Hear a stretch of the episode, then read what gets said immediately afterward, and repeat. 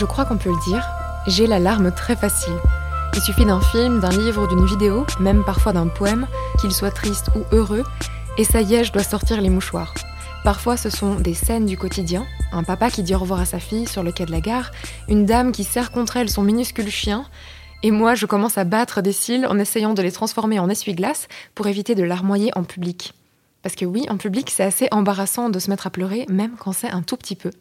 Et l'autre jour, un collègue me racontait qu'il préfère aller seul au cinéma pour pouvoir y pleurer en paix devant son film.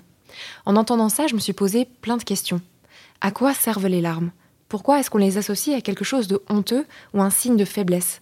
Pourquoi est-ce que certaines personnes pleurent plus souvent que d'autres, etc. Et c'est de toutes ces questions qu'on va parler dans cet épisode, parce que l'eau salée produite par nos glandes lacrymales qui jaillissent face à divers stimuli, donc nos larmes, ont beaucoup de choses à nous raconter. Je vais sortir les mouchoirs juste au cas où, et on y va. Bienvenue dans Tout va bien, un podcast féminin pour adoucir le quotidien. Faut pas tuer les instants de bonheur, Valentine. La vie, c'est comme une boîte de chocolat. On ne sait jamais sur quoi on va tomber. Did I tell you how divinely and utterly happy I am? Cet épisode est présenté par Hélène Demester. Quand on parle de larmes, beaucoup de détails s'avèrent étonnants ou alors assez flous, même pour la science. J'ai lu dans plusieurs études que les pleurs restent assez difficilement explicables par les scientifiques et qu'il existe des dizaines d'explications possibles. Alors j'ai plein de questions à ce sujet et je vais les poser à Jennifer Pitchy, psychologue FSP, coach certifiée et créatrice du podcast Only Up to You. Bonjour, merci beaucoup d'être avec nous. Mais bonjour, avec grand plaisir. Alors, première question, si elle n'est pas trop personnelle, est-ce que vous vous souvenez de la dernière fois que vous avez pleuré? Oui, alors euh, la dernière fois que j'ai pleuré, en fait, c'était hier. Et puis c'était parce que j'ai appris une nouvelle qui était pour le coup triste. Euh, et puis du coup, bah, c'était en empathie par rapport à une personne qui m'est chère. Et puis voilà, j'ai eu mon petit, euh, mon petit moment de relâchement, de d'évacuation et d'autorégulation. Parce qu'en fait, au final, c'est un peu ça les larmes. hein. En fait, moi, je trouve que je pleure différemment dépendamment des événements. C'est pas la même chose en fait quand on pleure parce qu'on est triste, quand on pleure parce qu'on est euh, en joie ou bien parce qu'on est en colère. Ah oui, ça aussi. Comment est-ce que vous expliquerez la différence? Alors, ce qui est intéressant, c'est que j'en ai parlé aussi à mon mari euh, juste avant pour dire Mais est-ce que toi, tu remarques aussi une différence en, en termes de larmes et en termes de pleurs? Et puis il me fait oui, puis je lui ai demandé d'écrire. Alors, pour lui, ça va être les sons qu'il va faire qui vont être différents. Et puis euh, pour moi, alors bien sûr il y a les sons, mais c'est surtout au niveau du corps où c'est que ça vibre, où c'est que ça s'anime. Des fois c'est au niveau du cœur, surtout quand il y a de la joie ou qu'il y a quelque chose qui, m- qui m'inspire, qui m'émeuve, un film ou euh, un mariage, enfin bref, une bonne nouvelle. Là, bouf, j'ai vraiment la zone du cœur qui va s'animer. Et puis après, par contre, si c'est des choses qui sont plus euh, de l'ordre de la colère ou de la tristesse, ou voilà, c'est plus au niveau de la gorge que ça va se serrer. Et puis c'est souvent des choses que l'on euh, retrouve, en tout cas quand les personnes elles décrivent un petit peu ben, comment elles se sentent avant de pleurer ou pendant qu'elles pleurent. C'est vraiment plutôt sur le avant, je pense qu'on peut repérer où c'est que ça qu'on sent dans le corps. Ou sinon, il y a des fois beaucoup de lourdeur qui peut arriver sur euh, un peu les épaules, autour de la tête, etc. Et quand ça reste coincé dans la gorge, par exemple de colère ou pendant une dispute, typiquement, est-ce que Mhm. ça, ça signifie aussi que c'est des choses qu'on a retenues? Et parce qu'on les a retenues aussi longtemps, bah on pleure quand on les dit?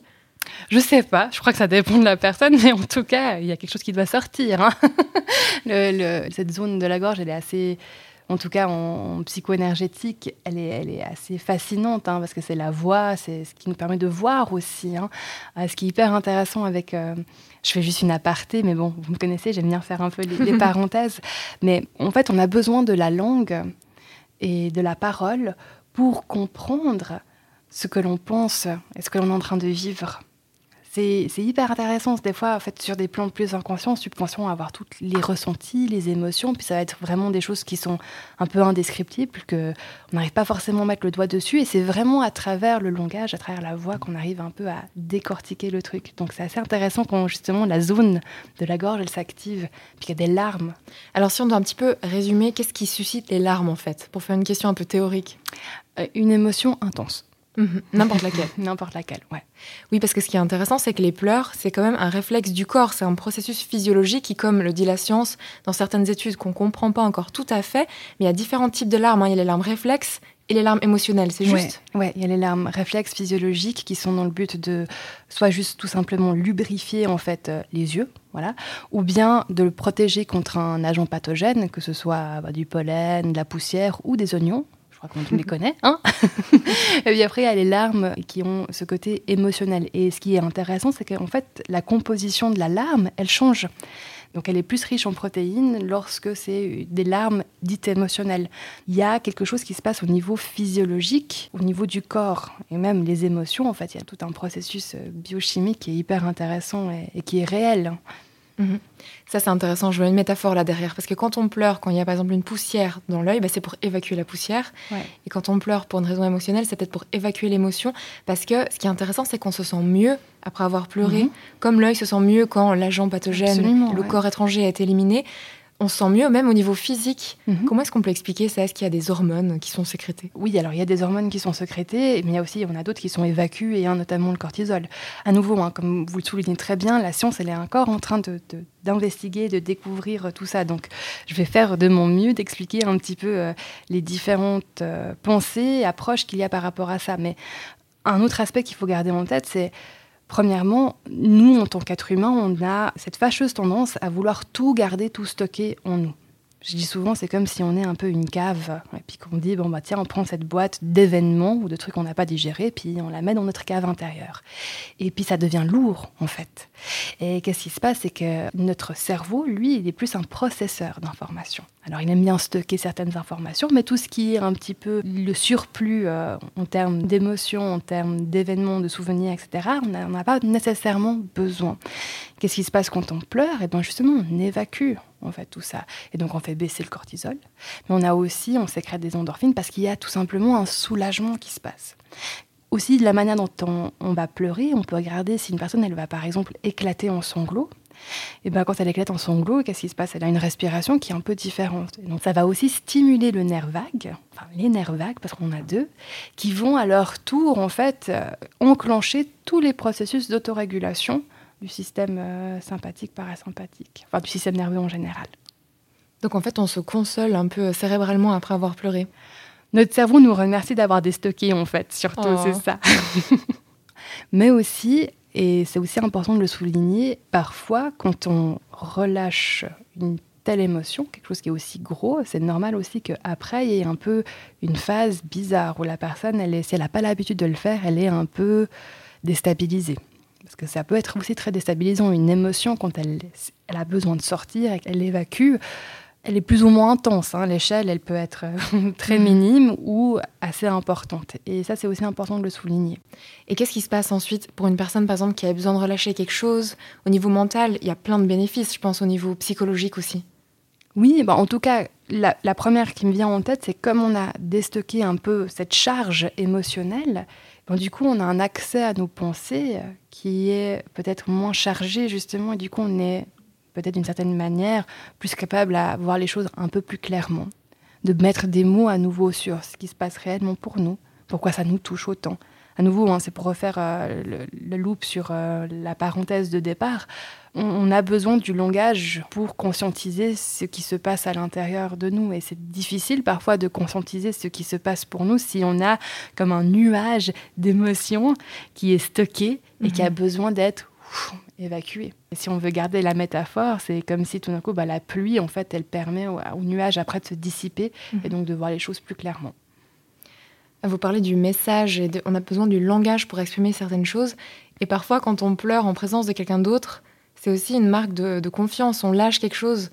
Par exemple, pendant une dispute, quand une personne se met à pleurer, bah, elle, elle se montre vulnérable et peut-être ça désamorce aussi la communication. Est-ce que ça peut être utile? Ça peut envoyer un message euh, à l'autre? Oui, le fait de pleurer est, est utilisé et est utile de plein de manières. Notamment celle aussi envoyer un message. Hey, là c'est en train de, de me toucher à un niveau, c'est hyper important. C'est pas juste euh, peut-être une dispute euh, à propos d'un petit truc. En Mhm. fait, c'est plus profond. Donc ça peut directement envoyer aussi un message qui peut faire bouger l'autre personne sur sa posture et peut-être à changer son discours pour avoir une communication qui est plus authentique, plus vraie, plus utile en tout cas. Aussi, justement, dans le côté dispute, ben, parfois, en fait, ce qui se passe, c'est qu'il y a les égaux de chacun, les fiertés de chacun qui sont euh, activées. Et peut-être une personne va prendre euh, l'aspect compétitif de la dispute alors que l'autre personne, elle est dans la communication quelque chose de plus profond. Et donc les larmes, c'est une manière un peu de désamorcer cette guéguerre d'ego parce que au fond du fond du fond, la plupart des personnes ont quand même quelques règles fondamentales, et dont une qui est de ne pas blesser l'autre et de ne pas blesser une personne que l'on aime. Un autre aspect aussi qui revient sur ce côté de la vulnérabilité, c'est que tout petit, en fait, on n'avait que nos larmes, nos cris au tout début pour communiquer. Et quand on est bébé, ben, on, est vulnérable hein, par définition. On a vraiment besoin des, caregivers, donc de ces personnes qui ont pris soin de nous, prennent soin de nous dès notre plus tendre enfance, que ce soit les parents, les profs, les grands-parents, enfin la communauté. Quoi. Et du coup, il y a peut-être un truc à nouveau instinctif lorsqu'une émotion est très forte, peut-être plus forte que ce qu'on arrive à réguler sur le moment avec nos cognitions, avec notre cerveau d'adulte, si on veut bien, eh bien ouais, on va basculer dans des réactions primitives, ou des réactions primaires en tout cas. Une autre théorie, c'est que les larmes, en fait, elles peuvent nous protéger lors d'un combat mais d'une manière qui est un peu euh, contre-intuitive. Parce que ben, quand on pleure, qu'est-ce qui se passe? Ben, On voit pas grand-chose. Hein. mais du coup, on est plus vulnérable, mais aussi du coup, on est moins agressif. Et on va être moins sur la défensive. Et donc, ça peut désamorcer aussi un combat. Donc, c'est très utile. Ah, les larmes, c'est super utile. Ce qui est intéressant, c'est que au jour d'aujourd'hui, il y a un peu ce stigma autour des larmes, comme si mhm. c'est quelque chose qui n'est pas euh, OK. Alors, où on peut l'expliquer, c'est effectivement c'est ce côté déstabilisant et, où on se sent vulnérable parce que effectivement quand on pleure, c'est pas à ce moment-là où on est le plus présent, où on est le plus capable de réfléchir de manière abstraite. Et on est dans un moment, c'est très intérieur. On a, d'une certaine manière, on est moins attentif à ce qui se passe à l'extérieur. On va en reparler hein, de ce stigma, mais comme vous dites, c'est ok, c'est normal de pleurer. Euh, par contre, peut-être si tout d'un coup on remarque un changement, si on remarque qu'on pleure très souvent, tous les jours, Comment est-ce qu'il faut réagir? Est-ce que c'est le moment aussi peut-être de demander de l'aide? Est-ce que ça peut être le signe d'un burn-out ou d'anxiété? Absolument, ouais, ça c'est l'autre aspect euh, des larmes. Effectivement, si on remarque un changement dans notre manière de faire, de réagir, ben il y a des questions à se poser. Oui, ça peut être quelque chose d'hormonal, ça peut être quelque chose de plus psy comme pour tout, hein, si on remarque à quelque chose qui est différent, même si ça peut être normalisé, le fait est que vous vivez avec vous-même. Donc vous êtes la première personne à pouvoir dire ceci est normal, ceci est anormal. Puis en tout cas, éviter de faire euh, la stratégie de l'autruche qui met sa tête dans le sable, tout est ok, ça ira. Non, allez voir des professionnels pour en parler et puis juste défaire ce qu'il y a. S'il n'y a rien, tant mieux. S'il y a quelque chose qui se profile, ben, tant mieux d'y faire face et d'y répondre le plus rapidement possible. Alors, il y a certaines personnes qui pleurent très rarement, voire jamais. Est-ce que ça signifie forcément qu'elles font la stratégie de l'autruche, qu'elles renient, qu'elles retiennent forcément quelque chose? Ou est-ce que c'est un fonctionnement, un processus de fonctionnement comme un autre? Ça peut être toutes ces choses à la fois. Il y a des personnes qui sont juste moins branchées sur le côté euh, ressentir et puis pleurer. Ça peut être des... ouais, leur fonctionnement, leur tempérament de base. En revanche, effectivement, il peut aussi avoir plusieurs événements de vie qui ont fait que la personne elle a dû se dissocier euh, de ces parties-là, qu'elle a dû se couper parce que sur le moment, en fait, c'était la meilleure stratégie, et puis elles ont fait tout simplement de leur mieux.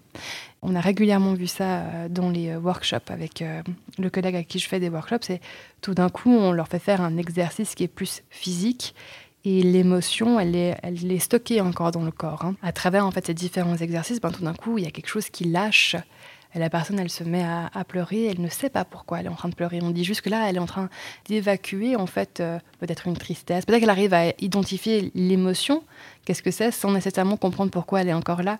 Et donc, on dit, ben là, la personne, elle est en train d'évacuer une émotion qui est sans objet, mais qui est là, qui est encore dans le corps.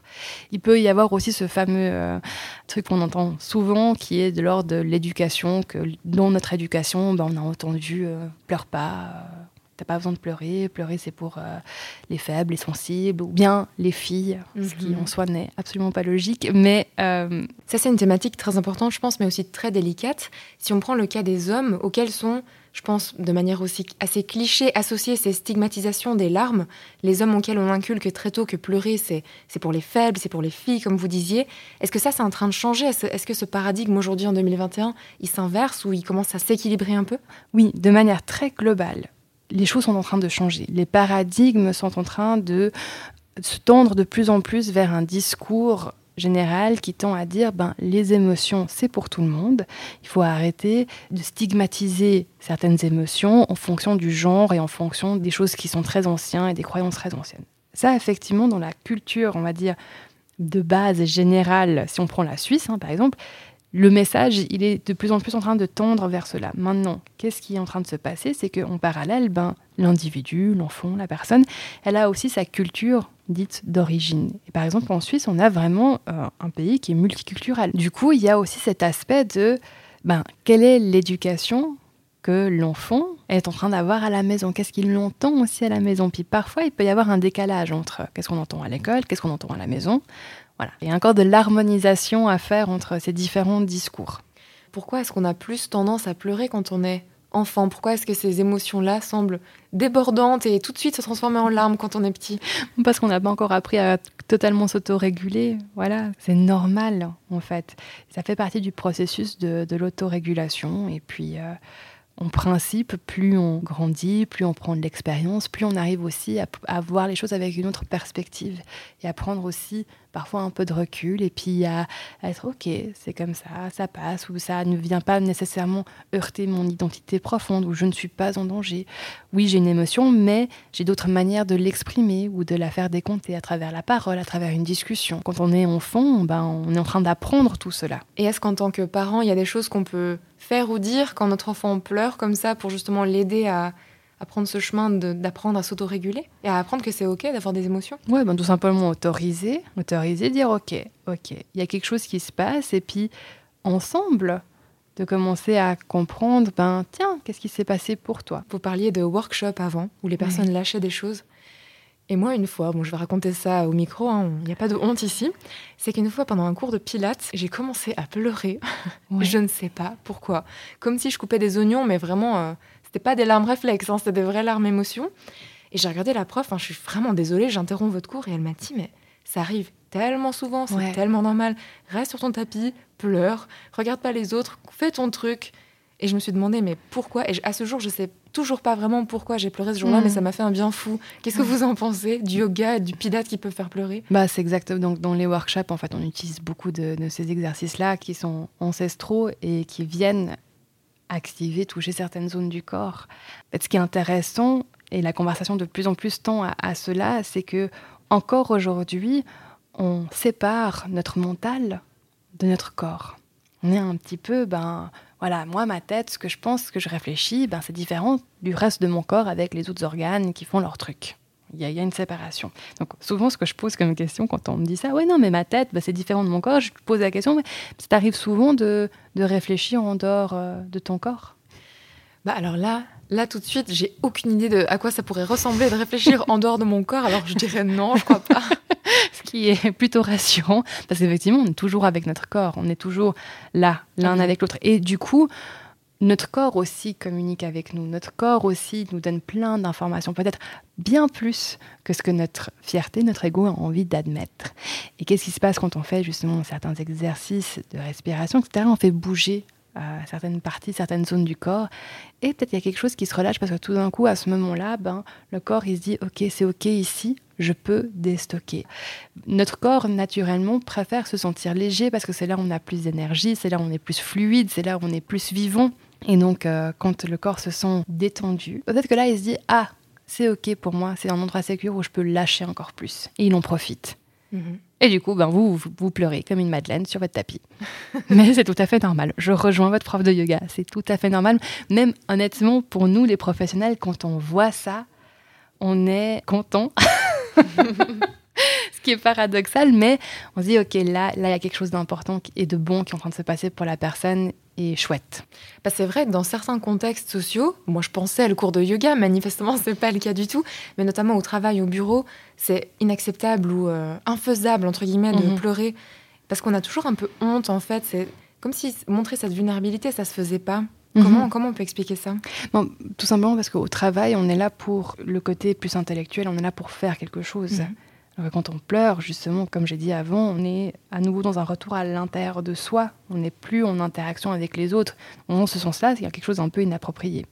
D'un autre côté aussi, il y a quand même cette association, encore que si la personne, elle pleure, c'est qu'elle n'est pas assez forte, du coup peut-être pas assez capable de prendre toutes ses responsabilités. Et donc dépendamment du milieu professionnel dans lequel on est, s'il est plus ou moins compétitif, ben, un milieu compétitif, on n'a pas envie de se montrer en, position de faiblesse.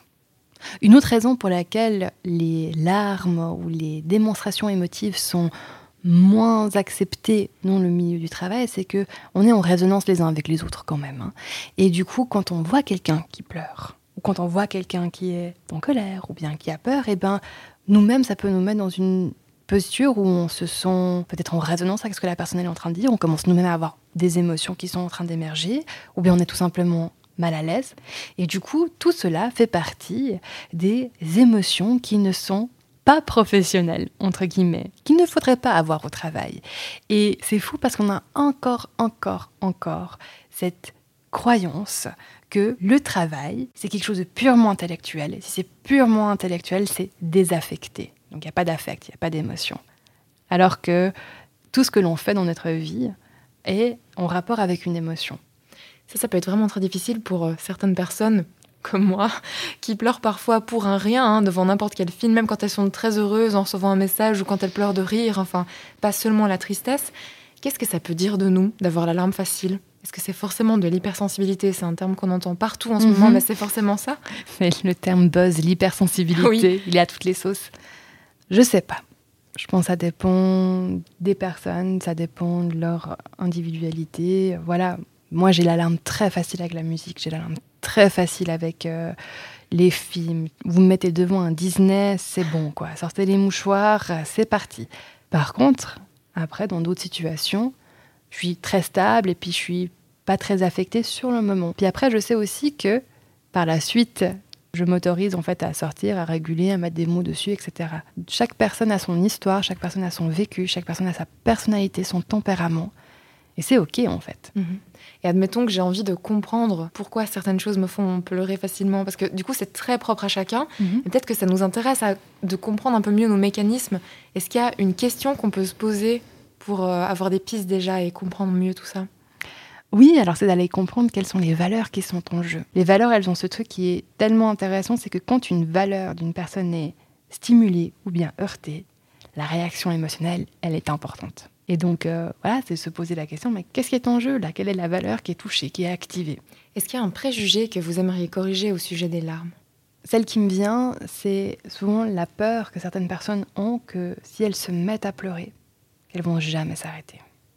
Ça ne va pas s'arrêter. Dans mon humble expérience, ça s'arrête au bout d'un moment. C'est quand on se déshydrate ou c'est le... Non, ouais, c'est quand, euh, quand la personne est tellement épuisée qu'elle tombe dans les pommes, effectivement.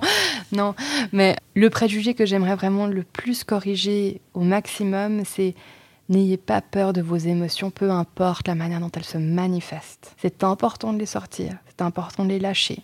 Plus vous allez le faire régulièrement, non seulement mieux vous allez vous sentir, mais aussi vous allez avoir l'habitude de les exprimer.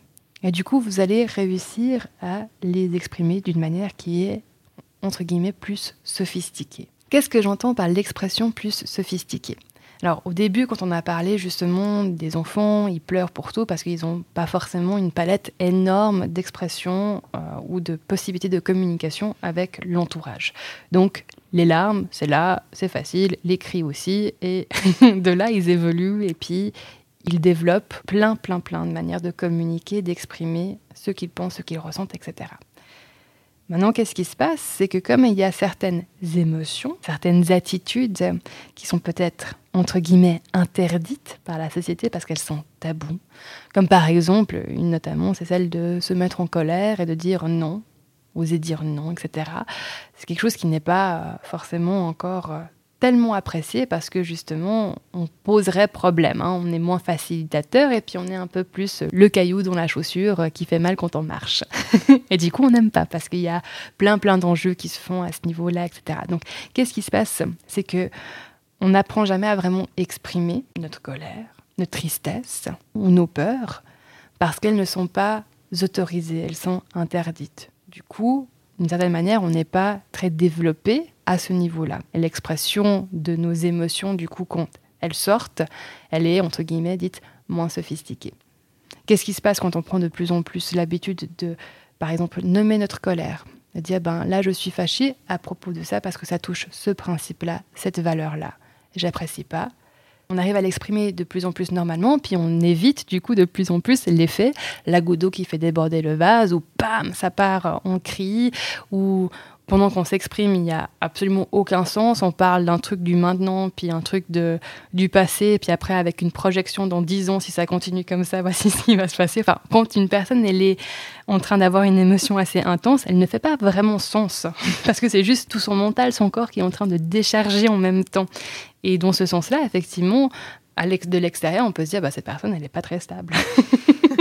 alors que c'est tout à fait normal et naturel. Et ce que je, où je veux en venir, c'est plus vous allez vous autoriser vous-même, mais aussi votre entourage à exprimer leurs émotions, plus vous allez aussi comprendre comment les exprimer d'une manière qui est constructive pour tout le monde. Et les larmes, elles peuvent totalement en faire partie.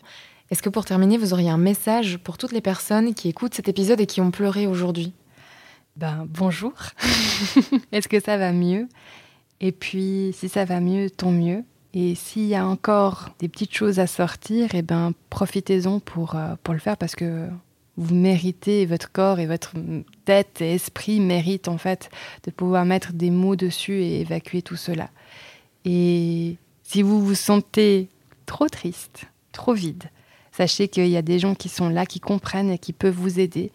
Et combien même, mon modo c'est on est les seuls à pouvoir s'aider, mais on n'est pas obligé de le faire seul. Donc n'hésitez pas. Merci beaucoup Jennifer pour toutes vos réponses et pour votre présence aujourd'hui. Avec grand plaisir. Et merci beaucoup à toutes nos auditrices et auditeurs pour votre écoute. On espère que cet épisode aura pu vous aider à mieux comprendre vos larmes, qu'elles soient rares ou fréquentes. Et on espère que ce sont surtout des larmes de joie qui vous attendent. On se retrouve tout bientôt dans un prochain épisode de Tout va bien. D'ici là, surtout, prenez soin de vous.